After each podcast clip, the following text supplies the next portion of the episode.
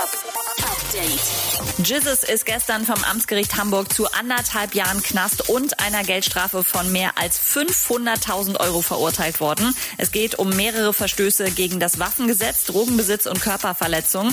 Jesus und sein Team wollen in Berufung gehen und auch Kollege Farid Bang fand das Gerichtsurteil zu krass. Ich bin kein Richter, ich bin kein Staatsanwalt, aber äh, man sollte dabei auch berücksichtigen, dass du Familienvater bist, dass du Steuerzahler bist und kein Krimineller bist.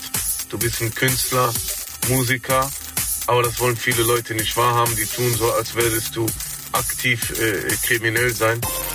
Rollt den virtuellen Red Carpet aus. Am Donnerstag steht die Weltpremiere von FIFA 21 an und das lassen sich auch ganz viele Stars nicht entgehen, die Tracks zum Soundtrack beigesteuert haben, wie zum Beispiel Dua Lipa mit Love is Religion, wobei der Volta Soundtrack noch eine Nummer fetter klingt eigentlich mit Stormzy, Age, Alison Wonderland, Burner Boy und Oliver Heldens.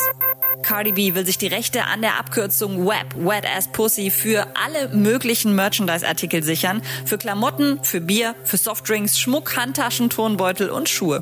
Und Lizzo findet Social Media Filter einfach nur noch scheiße. Man benutzt sie und stellt dann fest, ey, meine Haut sieht nicht so aus, meine Augen sehen nicht so aus, meine Nase sieht nicht so aus und es ist völlig okay, dass ich nicht so aussehe. Update mit Claudi on Air.